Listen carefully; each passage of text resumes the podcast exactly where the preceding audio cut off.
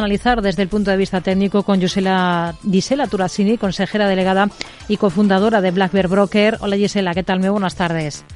Muy buenas tardes, Rocío, ¿cómo estáis? Muy bien, bueno, es una jornada marcada por las caídas, por los números rojos. Vamos a echarle un vistazo al DAX, está recortando más de un 1,5%. También tenemos al Eurostox 50 con caídas en esa línea. ¿Qué niveles están vigilando ustedes en estos dos índices principales en Europa?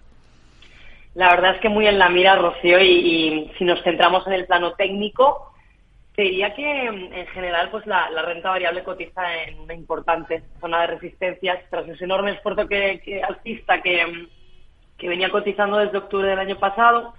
Y yo creo que la, fuerte subida que ha dejado a, los índices, en este caso cerca de los máximos eh, previos a la invasión eh, de Rusia en Ucrania, yo creo que parece, pues como te diría, haber encontrado techo y lo lógico es que veamos una corrección eh, para ambos, ¿no? Así que tenemos los índices en, zona de resistencias, en el DAX es la zona de los 15.200, 16.200, estamos por ahí. Y para el Eurostox te diría 4.000, 4.300 puntos serían los niveles clave, sin duda, para, para estos eh, si miramos a, valores, tenemos un claro protagonismo en negativo para una compañía como BAS, BASF. Más de un 7% está recortando en el DAX. Ha anunciado 2.600 despidos en todo el mundo. Soporte más importante ahora mismo en el valor. Bueno, eh, sin duda es una semana muy trágica para, para BAS. Eh, obviamente para todos los integrantes de la química también es el despido, como habéis dicho, más grande en la industria de las telecos. En el plano técnico, la, veíamos como venía recuperando su cotización tras un largo proceso de ajuste, pero bueno, la caída de hoy es sin duda más que relevante. Y si bien te diría, Rocío, no ha roto el soporte de los 45, la fuerza inusual de esta caída, como te decía, yo creo que demuestra cierta vulnerabilidad, ¿no? Si operativamente se está con beneficios, nuestra récord sería desde Black Bear eh, mm, vender y guardar en liquidez y si se está con pérdidas se puede mantener mientras siga cotizándose por encima de los 45. Por debajo liquidaríamos eh, la química. Linde, el lunes que viene abandona el DAX para dejar su hueco a Commerzbank. ¿Cómo está por técnico, Linde? Pues Linde la vemos cotizando en un proceso alcista sin mayor complicación, te diría, ¿no? Eh, soporte técnico en 295, estratégico en 270 para mí es un valor que claramente se puede mantener en cartera, ¿no? La verdad es que poco más se añadiría y esperemos para el DAX que Commerzbank pues lo haga mejor. Así que la mantendríamos de momento. Deutsche Bank, para, para mirar al sector financiero alemán, ¿cuáles serían los niveles clave? Hemos sabido, lo hemos contado, que consideró comprar partes de activos de Credit Suisse en otoño pasado. Bueno, en mi opinión, yo, yo creo que haría bien eh, Deutsche en, continuar su proceso de reconstrucción antes de aventurarse en nuevos proyectos de, esta envergadura, ¿no?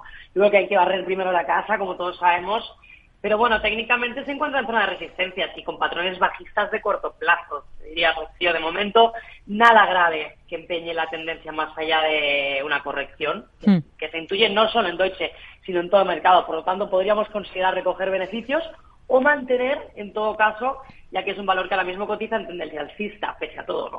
Holcim, vamos a fijarnos en el gigante cementero suizo. ¿Cómo ve al valor? ¿Ha sido de los que ha presentado resultados hoy? Sí, sí, la espectacular. La verdad, las ventas más altas de la historia para ellos.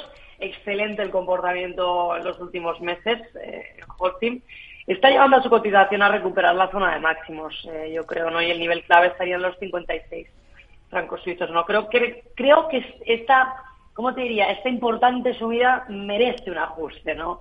Por lo que estando en, su resistencia clave de largo plazo, podríamos plantear recoger beneficios también aquí y seguir realizando liquidez un poquito a la espera de que el mercado complete, como te decía antes, ese proceso correctivo en el que estamos ahora a nivel global, ¿no? Hmm. Sube con claridad si miramos en el mercado francés Saint-Gobain después de las cuentas que presentaba al cierre de la última sesión por encima de las expectativas. ¿Sería un valor que ustedes tendrían en cartera? Sí, sí, sería un valor que, tendríamos y mantendríamos en este caso, ¿no? Eh, la cotización ha superado el rango que viene cotizando estas últimas semanas, como vemos en gráfico. Parece que tenemos una opción táctica eh, con la francesa. Para nosotros yo creo que diría que es un valor muy interesante. Yo creo que podría continuar haciéndolo bien en el corto plazo. Niveles, mientras no pierda los 52.50, eh, es el nivel en el que vamos a defender las ganancias. Vamos a dejar que siga corriendo la tendencia y, recoger beneficios eh, en el caso de, darlos, pero consideramos que, se comporta bien. Isela Torasini, consejera delegada y cofundadora de Black Bear Broker, gracias por mirar con nosotros a todos estos valores que hoy destacan en Europa. Muy buenas tardes. A vosotros, un placer, gracias.